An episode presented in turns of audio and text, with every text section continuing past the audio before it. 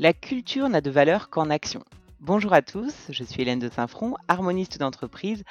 Avec ce podcast, nous avons envie de vraiment vous permettre de toucher du doigt le fait que c'est possible. Oui, oui, ça existe. Des cultures d'entreprise engagées, pleinement incarnées, qui vont bien au-delà des mots et qui se traduisent en actes, en concret. Alors aujourd'hui, nous avons euh, la chance, l'honneur d'avoir avec nous le dirigeant de Sphering, une entreprise familiale industrielle du B2B dont certainement beaucoup d'entre vous n'ont pas entendu parler et c'est bien dommage car c'est une vraie pépite en termes de culture et d'engagement.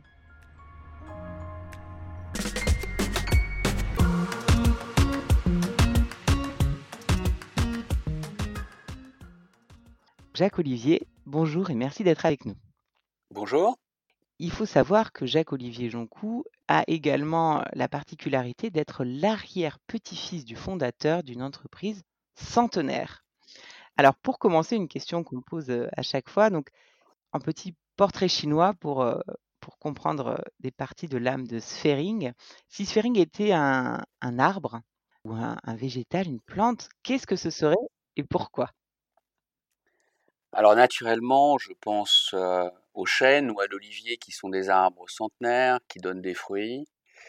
Et cette métaphore du chêne me fait penser naturellement au roseau, dans la fable de La Fontaine, qui est quand même beaucoup plus agile dans les vents contraires et les vents forts. Donc finalement présent sur beaucoup de territoires, je pense que Sphering serait plutôt une multiplicité d'essences, et donc plutôt une forêt. Mmh, magnifique. Une forêt avec toute sa magnifique biodiversité.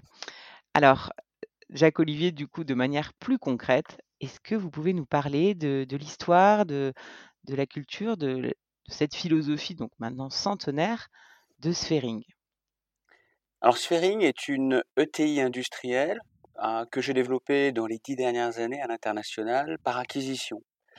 Aujourd'hui, Sphering réalise 40% de son activité hors de France avec 600 collaborateurs. Son métier, les conduits d'évacuation de fumée de transport d'air. Donc en pratique, ce qui véhicule des fumées d'appareils de chauffage et de l'air pour les systèmes de ventilation. C'est de la R&D, de la production, de la logistique, de la vente, on va dire beaucoup d'activités, un spectre varié d'activités qui en fait en fait une grande richesse. Aujourd'hui, Sphering, c'est un groupe européen présent sur cinq territoires, cinq territoires que nous considérons comme des territoires domestiques. La France, la Belgique, l'Allemagne, la Pologne, l'Italie, avec sur chaque zone production, logistique, commerciale, R&D et administratif. Ce qui fait une spécificité de Sphering, c'est que nous ne sommes pas une entreprise industrielle française avec des filiales à l'étranger, mais un groupe multiculturel, avec une organisation très décentralisée, avec des filiales, dont la France, qui est une filiale comme les autres, et avec une direction centrale, en fait, très réduite, avec simplement six personnes qui se concentrent sur des fonctions clés pour apporter de la valeur ajoutée à chaque filiale et développer l'ensemble du groupe. Alors notre histoire, effectivement, le 19 avril 1919, euh, euh, dans le centre de Rennes, mon arrière-grand-père, Jules Joncoux, a 44 ans, il met toutes ses économies, son énergie pour acheter un fonds de commerce de ferblanterie et pour y démarrer une nouvelle activité, à savoir fabriquer des tuyaux agrafés, des coudes plissés en tôle pour l'évacuation des fumées des fourneaux de cuisine. À l'époque, les fourneaux de cuisine, c'est le premier équipement électroménager. Ensuite, cette activité euh, se, développe. Entre les années 1919, la guerre qui amène une réduction considérable de l'activité par manque de main-d'œuvre, jusque dans les années 50 et 60. Un choc important dans l'entreprise a été, dans les années 70-75, le choc pétrolier, la baisse drastique des ventes de chaudières, et l'entreprise a dû s'adapter. À l'époque, je me souviens, mon père était dirigeant de l'entreprise, hein, j'entendais souvent à la maison dire le tuyau de poêle c'est foutu. Tout le monde pensait que tout allait passer à l'électrique, que le chauffage au fioul, qui était quand même très dominant dans toutes les campagnes, le, le chauffage gaz dans les villes, allait disparaître. Sauf que le pire n'est jamais certain. Au milieu des années 80, on a vu le développement des foyers fermés, des inserts au bois qui se développent comme chauffage d'appoint, ce qui amène beaucoup d'innovation dans l'entreprise. Moi, je suis arrivé en 1996 dans l'entreprise et en fait, j'ai repris cette entreprise. Ce n'est pas une entreprise dont j'ai hérité, c'est une entreprise que j'ai repris en différentes étapes pour en devenir l'actionnaire principal majoritaire.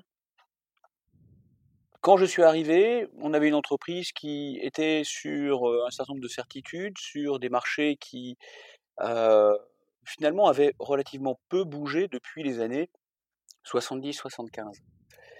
Et à partir des années 2000, on a vécu une révolution dans notre métier. La révolution, c'est que pour économiser de l'énergie, on a une baisse des températures des appareils de chauffage, on a l'apparition de nouveaux combustibles, et donc en 10 ans, euh, l'entreprise a connu plus de changements que pendant les 90 premières années.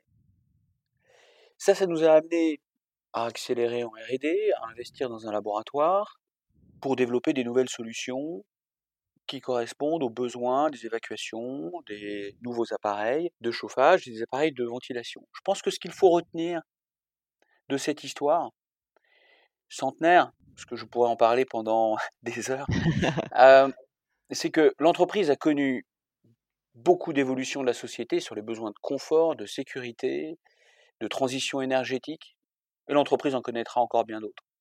Ce qu'il faut retenir, c'est qu'elle a toujours su s'adapter. Et que 100 ans, c'est un défi et une exigence au quotidien, qui est possible à relever qu'en restant fidèle à nos valeurs. Cette aventure aussi de, de 100 ans nous dit beaucoup sur la valeur du temps sur le temps du travail, le temps pour soi, le temps de la famille, le temps aussi pour avoir du plaisir, de la sérénité dans ce que l'on fait. Et sur le temps long. C'est pour ça que on affirme dans Sphering que en 100 ans, tout a changé sauf nos valeurs.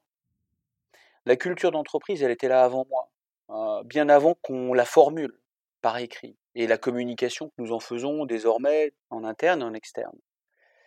Et finalement, nos valeurs n'ont de sens que si elles sont vraies et vécues. Et alors justement, on va parler également hein, de, votre mission, parce qu'au-delà des valeurs, vous avez aussi une très belle mission. Euh, pour parler un petit peu plus des, valeurs, que vous pouvez nous, nous citer vos, les, cinq valeurs que vous avez euh, justement mises en œuvre, les fameux piliers de votre, de votre groupe? Alors nos, nos cinq valeurs sont tout d'abord la vision à long terme. C'est que nous sommes prêts en fait à relever le défi d'un nouveau siècle d'adaptation, d'excellence et d'innovation pour les générations futures. Les 100 ans, c'est une euh, exigence que nous portons sur l'avenir. Et pour cela, c'est une vision à très long terme. Qu'est-ce que l'entreprise sera dans 10 ans, dans 20 ans et dans 50 ans La deuxième valeur, c'est être un partenaire fiable. Cela veut dire, avec nos collaborateurs, nos clients, nos fournisseurs, on assume nos responsabilités et on entretient des relations de confiance. La troisième valeur, qui est très importante pour nous dans le contexte aujourd'hui européen et multiculturel du groupe, c'est l'approche locale. C'est que les décisions, la conception des produits, la production, toute la partie commerciale, doit être au niveau local pour que l'on ait une meilleure adaptation possible de nos produits, de nos services aux besoins réels du territoire. Cette approche locale, elle est multilocale. Lorsque nous sommes en Italie, avec Apros, notre production, notre développement produit sur place, nous sommes italiens. Euh, lorsque nous sommes en Allemagne, nous sommes allemands, et quand nous sommes en France, nous sommes français. Nous avons la chance en plus en France d'avoir notre propre réseau de distribution, Lorflex, avec 19 euh, agences, et où nous sommes très local au niveau de la région. Donc la notion locale est à plusieurs échelles, du territoire comme dans la proximité avec nos clients lorsque nous avons notre propre réseau de distribution. La quatrième valeur, no shortcuts, pas de raccourcis. Euh, on ne fait pas de raccourcis en matière de innovation, donc développement produit, de sécurité, de performance de nos systèmes, on se donne en fait un objectif de ne pas avoir de concession sur les standards qu'on veut atteindre. Et sur ces standards, notre cinquième valeur est que nos standards de qualité sont plus exigeants que ceux du secteur, de l'industrie, euh, de nos normes produits, des normes d'installation. Et au-delà du standard de qualité, un élément très important pour nous, c'est l'innovation. C'est-à-dire qu'on veut apporter une innovation utile, c'est-à-dire qui apporte une vraie valeur. Et ça, ça amène, ça amène une, une approche particulière à l'innovation, au développement produit, qui est de se dire comment j'apporte de la valeur à celui qui va installer le produit. Et ça, c'est très dans nos valeurs, parce qu'on on ne veut pas être dans le show-off, dans la communication, et faire de l'innovation pour faire du marketing, on veut faire de l'innovation utile. Donc voilà nos cinq valeurs, qui sont un pilier, mais effectivement, comme vous l'évoquez, c'est un pilier, on va dire, l'appui de la société, ce qui nous fait avancer, c'est notre mission. Alors justement, oui, pour parler de cette mission, euh, ce serait intéressant effectivement que vous, vous nous la présentiez et expliquer aussi comment, euh, comment vous l'avez définie ou comment vous l'avez peut-être redéfinie au fil du temps. Alors en fait, quand on a commencé ce travail, euh, on ne savait pas tellement ce que c'était qu'une mission. Je pense que la première étape, c'est de bien comprendre. Et on a vu une vidéo que peut-être certains d'entre vous connaissent, hein, de un TEDx de Simon Sinek, qui explique de façon extraordinaire qu'est-ce que le why, le what, le how. Donc, quelle est la mission à différencier de qu'est-ce qu'on fait et de comment on le fait. À partir de ça, en fait, on a embarqué l'équipe de direction du groupe plus les directeurs des business units. Dans un projet en fait de co-construction pour se dire euh, essayons de cristalliser ensemble qui nous sommes, qu'est-ce qui nous rassemble, qu'est-ce qui fait notre spécificité? Ce qui était devenu important dans un groupe qui était devenu multiculturel avec une organisation décentralisée, en étant sur différents territoires, différents territoires où après acquisition, nous avons gardé le nom des entreprises, euh, leur marque, leur logo, leur euh, historique. On avait besoin de se poser cette question et de travailler ensemble pour se dire mais qui sommes-nous? Qu'est-ce qui nous rassemble? Et qu'est-ce qui correspond à l'histoire multiple de l'entreprise, qui est légitime et qui porte vers l'avenir? On a travaillé sur nos valeurs, on a travaillé sur plusieurs environnements en de mission, et on en a retenu un. À l'unanimité, on s'est dit ça, c'est nous. Et on a pris le choix assez osé dans un groupe industriel de prendre un mot anglais, care, qui est un champ sémantique très complexe, puisque à la fois ça veut dire prendre soin, servir, assister, vous avez une notion de responsabilité, considération, préoccupation, et aussi prudence, conscience. En fait, on l'a choisi parce que cette pluralité de, sens, d'application, on peut le diffuser dans l'ensemble de l'organisation. Qu'on soit en production, qu'on soit dans un service qualité, qu'on soit en innovation produit, qu'on soit commercial, qu'on soit dans un service support, en logistique, en RH, cela a un sens pour l'action. Parce que le CARE, c'est bien un référentiel pour l'action. Lorsque l'on a travaillé sur cette mission, assez rapidement, avec nos valeurs, cette mission, on a eu besoin, en travaillant en anglais, qui est la langue de travail du groupe, on a eu besoin de le traduire, bien entendu, dans chacune des langues du groupe. Et on en a cinq. Et au moment de faire la traduction, de l'anglais au français, de l'anglais au polonais, on s'est reposé des questions pour dire, mais quand on dit no shortcut ou no compromise, euh, qu'est-ce qu'on veut dire en fait? Et très naturellement, parce qu'on est dans l'industrie, on est dans du très concret. On a commencé à prendre des exemples, des exemples opérationnels, contextualisés dans la qualité, la production, la logistique, euh, la relation client, euh, qu'est-ce qu'on fait quand on a un litige avec un client, comment on gère un SAV, qu'est-ce que ça implique, qu'est-ce que le care veut dire. Et ça, ça nous a amené en fait à, je dirais, expliciter de façon assez opérationnelle dans l'ensemble des services qu'est-ce que l'on attend qu'est-ce que le CARE dans l'activité de chacun dans l'entreprise.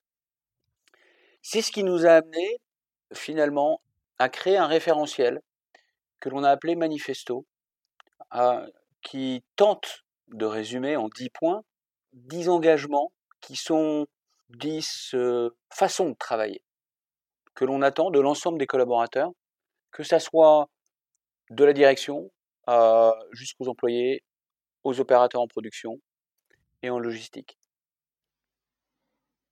Et alors, est-ce que vous pouvez nous parler, donc c'est passionnant, cette mise en application que vous avez faite en disant, c'est intéressant de se dire, c'est en traduisant qu'on s'est dit, en fait, il faut traduire non seulement dans les langues, mais il faut traduire dans le réel. Et du coup, d'avoir créé ce, manifesto.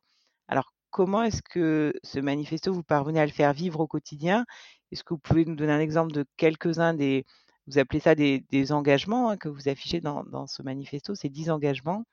Est-ce que vous pouvez nous en citer quelques-uns et comment est-ce que justement concrètement ils se traduisent en interne en particulier pour vos collaborateurs, pour vous, pour voilà. Alors par exemple, un point que j'aime beaucoup, c'est nous posons les bonnes questions pour trouver les bonnes solutions. Ce point-là, c'est en fait, ça amène beaucoup de choses sur le, niveau d'exigence vis-à-vis des clients. On a un devoir de poser les bonnes questions pour trouver les bonnes solutions pour les clients et ne pas être simplement dans, on va dire, de la vente où on va vendre ce que le client a commandé. Non, il faut poser des questions pour aider le client à trouver les bonnes solutions, les bonnes réponses? A-t-il bien choisi les bons produits? Est-ce que c'est bien adapté à l'appareil, à la situation de l'installation qu'il a réalisée? Même chose sur la résolution de problèmes. Essayons de poser, soyons exigeants dans les questions qu'on se pose à nous-mêmes, que l'on pose aux autres, mais c'est pas pour les embêter, c'est pour trouver les bonnes solutions et résoudre euh, les problèmes complètement. Ce qui amène un autre élément du manifesto qui est euh, on cherche des solutions définitives et pas des rustines sur des problèmes. Voilà. Mmh Donc ces, deux points du manifesto sont là pour éclairer que on a essayé de faire des, choses qui sont compréhensibles par tous, qui s'appliquent effectivement dans tous les services. Et donc le travail que l'on a fait aussi avec nos managers sur les différents territoires, sur les différents services, et de d'expliciter, de donner des exemples donc aujourd'hui, le manifesto, il est affiché partout, en production, en logistique, dans les bureaux. Quelque part, je dirais que c'est 10 points qui sont opposables à tous. Opposables à tous, y compris à la direction générale, y compris à moi-même. Mmh Et ce que je, je trouve passionnant, c'est qu'on a réussi à faire un document qui finalement veut dire beaucoup de choses pour tout le monde, de la direction générale à tous les services de l'entreprise et sur tous les territoires. On a trouvé que ce document était très utile, mais n'était pas suffisant. Il n'était pas suffisant parce que pour porter un tel document, il faut que, on va dire, l'ensemble de la ligne managériale soit à l'aise pour le faire et soit dans une position managériale particulière. Ça nous a amené en fait à créer un document pour les managers qui est un référentiel qui est devenu en fait aujourd'hui un outil de recrutement et d'évaluation des managers sur tous les territoires. Manager at Sphering, qu'est-ce qu'on attend de vous? Donc il y a cinq points que je ne vais peut-être pas détailler ici, qui serait, ça serait un petit peu trop long, qui est Inspire, Perform, Empower, Decide and One Team, qu'on a finalement en prenant les initiales qu'on a appelé IPDO. Donc c'est notre document de référentiel pour définir ce que l'on attend d'un manager dans le groupe. Ce qui est passionnant, c'est que ce travail, on l'a fait avec les managers de business unit, donc de façon multiculturelle, multilingue. Et finalement, on se rend compte qu'on a, sur le continent européen, malgré des diversités, des histoires, des langues très différentes, on a un socle de culture commun, très fort, et une proximité culturelle très forte. Ce qui est d'autant plus, admirable que, vous étiez, comme vous l'avez dit, des groupes différents. C'est-à-dire que c'est des acquisitions, donc vous avez réussi à créer une unité culturelle dans des groupes qui avaient pourtant des histoires, et peut-être pour, certains des cultures qui étaient très différentes. ça, c'est vraiment tout à votre honneur d'avoir réussi à rassembler, tout le monde. Alors peut-être pour aller un peu plus loin que ce que vous avez fait en en interne, donc cette traduction interne très fine, hein, où vous êtes vraiment allé dans le détail, y compris, en créant un outil de recrutement et d'évaluation finalement lié à votre culture. Comment est-ce que vous avez traduit aussi cette, cette philosophie du CARE vis-à-vis de vos différentes parties prenantes externes, que ce soit, vos fournisseurs, vos clients? Alors je dirais que notre mission, elle nous permet aujourd'hui d'avoir une relation différente ou de d'aller vers une relation différente avec les parties prenantes. Tout d'abord avec nos clients. Clairement, notre démarche s'inscrit dans une relation de confiance sur la durée et on en fait quelque chose de différenciateur dans notre engagement de service qui est finalement, si le client a un problème, on sera là pour le résoudre. Et ça, c'est un engagement très fort. Il a un problème, c'est peut-être notre faute. Bah, si c'est notre faute, on prendra notre responsabilité. C'est peut-être pas notre faute. Ah, c'est peut-être aussi son problème en fait. Mais on va l'aider. On va l'aider parce qu'on a une vraie expertise sur les normes, sur les produits, sur tout l'environnement. Donc le fait que on existe depuis 100 ans, je pense qu'on sera encore là dans 100 ans, et on ne laissera jamais tomber nos clients. Et on sera toujours là. Donc ça, c'est un engagement différenciateur. Certains clients le perçoivent bien, d'autres un peu moins, mais je pense que sur la durée, c'est ce qui fait une différence majeure par rapport à des concurrents que l'on a pu avoir sur le marché qui ont disparu. Eh bien aujourd'hui, vous avez des entreprises qui finalement se trouvent à supporter des risques, des conséquences sans avoir de support de la part de leurs fournisseurs. Donc ça, c'est un engagement fort et différenciateur avec nos clients. Avec nos collaborateurs, et la crise du Covid-19 a été aussi un révélateur de qu'est-ce que le CARE dans le quotidien de la crise du Covid-19. Dans la relation avec nos fournisseurs, ça nous a amené à faire une revue de nos fournisseurs et de se poser les questions, est-ce que nos fournisseurs sont en ligne avec nos valeurs? Sans dire qu'on a audité tous nos fournisseurs, parce qu'on en a quand même beaucoup, mais on a commencé à identifier des fournisseurs où on avait un certain nombre de d'interrogations. Et ça nous a amené très clairement à éliminer certains fournisseurs euh, qui euh, ne respectaient pas un certain nombre de valeurs. Donc on a aujourd'hui une grille d'évaluation de nos fournisseurs à la lumière de nos valeurs, de nos engagements, de notre façon de travailler. Et c'est, encore une fois, c'est un référentiel qui est tourné vers l'action et le care ou les valeurs, ce sont des choses très concrètes que l'on attend de nos fournisseurs, de leurs engagements vis-à-vis de leurs collaborateurs, de l'environnement, de la société, de leurs propres fournisseurs, finalement. Et ce référentiel pour l'action, d'une façon très concrète, se traduit sur notre relation avec les clients, nos fournisseurs, nos employés, l'environnement. Ça se traduit de façon très concrète sur notre relation aussi sur nos produits, leur performance, la, qualité, la fiabilité qu'on attend des produits. je ne dis pas qu'on est aujourd'hui parfait sur tout. Le care, c'est care is action. Donc c'est une démarche que l'on a initiée et que l'on continue et que l'on continuera dans les prochaines années. C'est absolument passionnant. care is action. Effectivement, d'avoir réussi à, mettre, comme vous l'illustrez si bien, tous ces éléments culturels qui peuvent effectivement rapidement être quelque chose de, très immatériel, de très flou, de très conceptuel, dans le concret. Et dans le concret, on parle d'une entreprise industrielle sur le terrain, etc. Donc ça, c'est vraiment passionnant. Et mmh, donc cette exigence, hein, parce qu'on sent dans ce que vous dites qu'il y a une exigence très très forte par rapport à, ces engagements et par rapport à ce care. Cette exigence, forcément, c'est beaucoup d'efforts aussi que vous faites qu'est-ce que concrètement ce care est? Et j'aimerais ajouter aussi et cette cette relation au temps très long qui est complètement à contre-courant de de la société actuelle où au contraire on est dans des temps très, très courts où tout s'accélère. Qu'est-ce que ça vous apporte concrètement?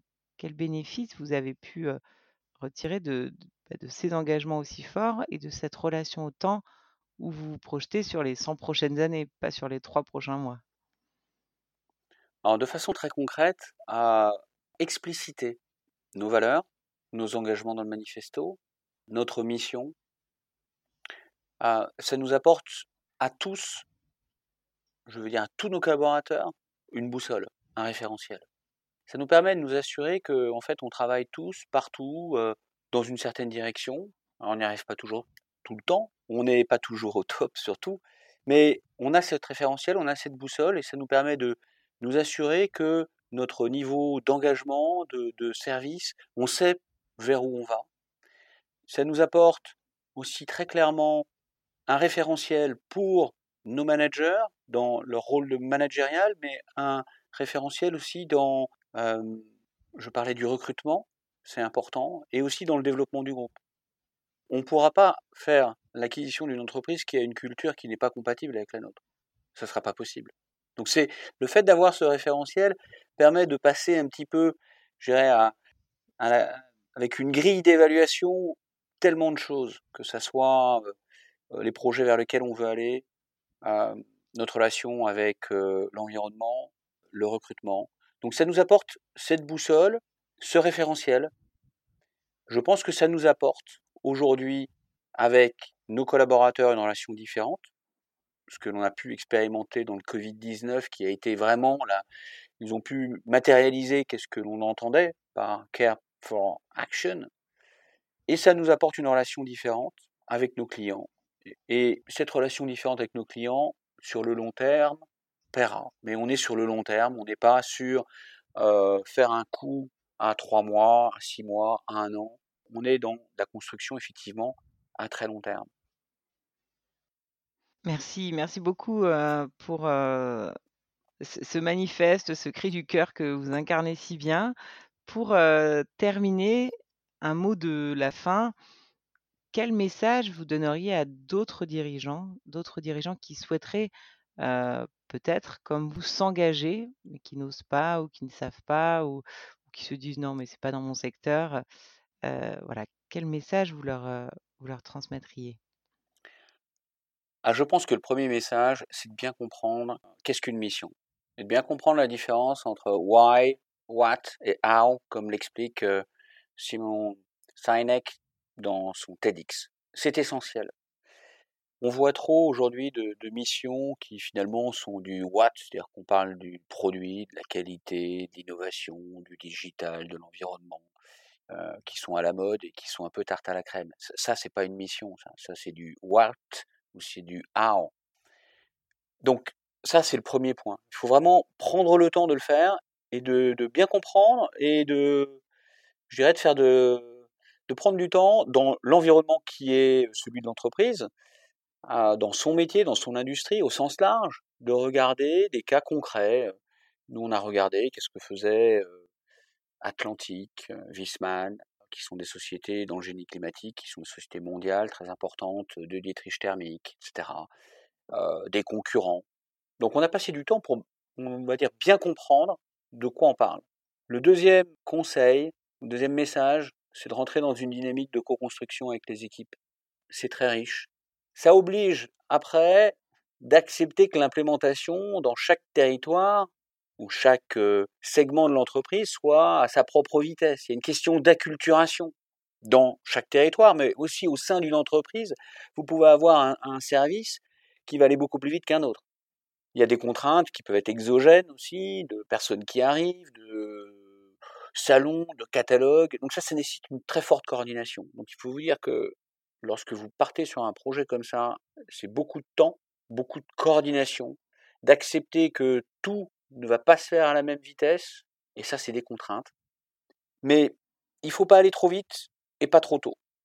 Je pense que nous, le fait d'avoir travaillé sur pendant quasiment 18 mois, en fait, avec une équipe, nous a permis de prendre le temps de le construire, d'aller beaucoup plus loin que l'on souhaitait, ou qu'on imaginait plutôt qu'on souhaitait au tout début, avec le manifesto et ce que nous venons d'évoquer sur les exemples très concrets, très dans le métier de l'entreprise?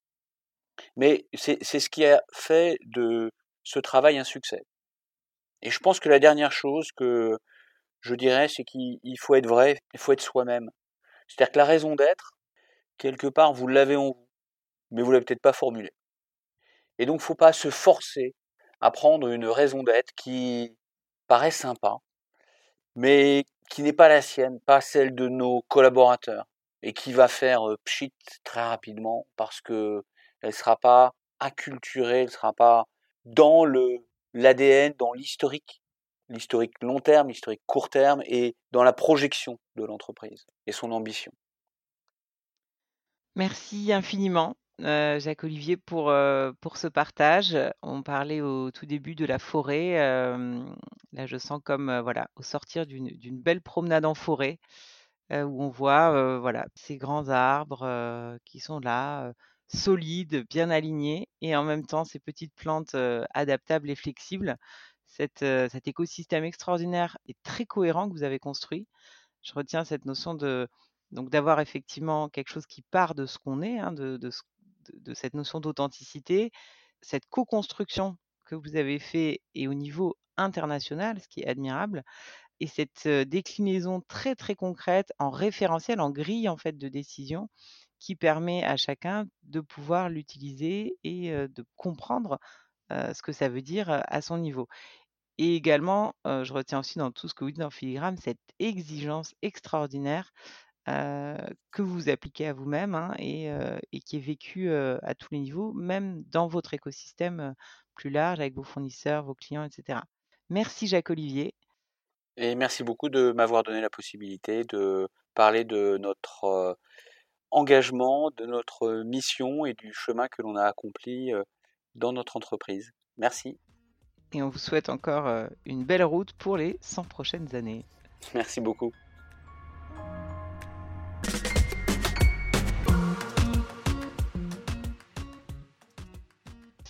Extrêmement inspirant comme exemple. J'espère que ça donnera envie à, vous tous qui nous écoutez d'aller creuser un peu plus ce que vous avez en vous, justement, au sein de votre organisation, de l'expliciter pour derrière pouvoir le mettre en action. Et si vous voulez d'autres exemples, n'hésitez pas à écouter les épisodes suivants de ce podcast. Merci à tous.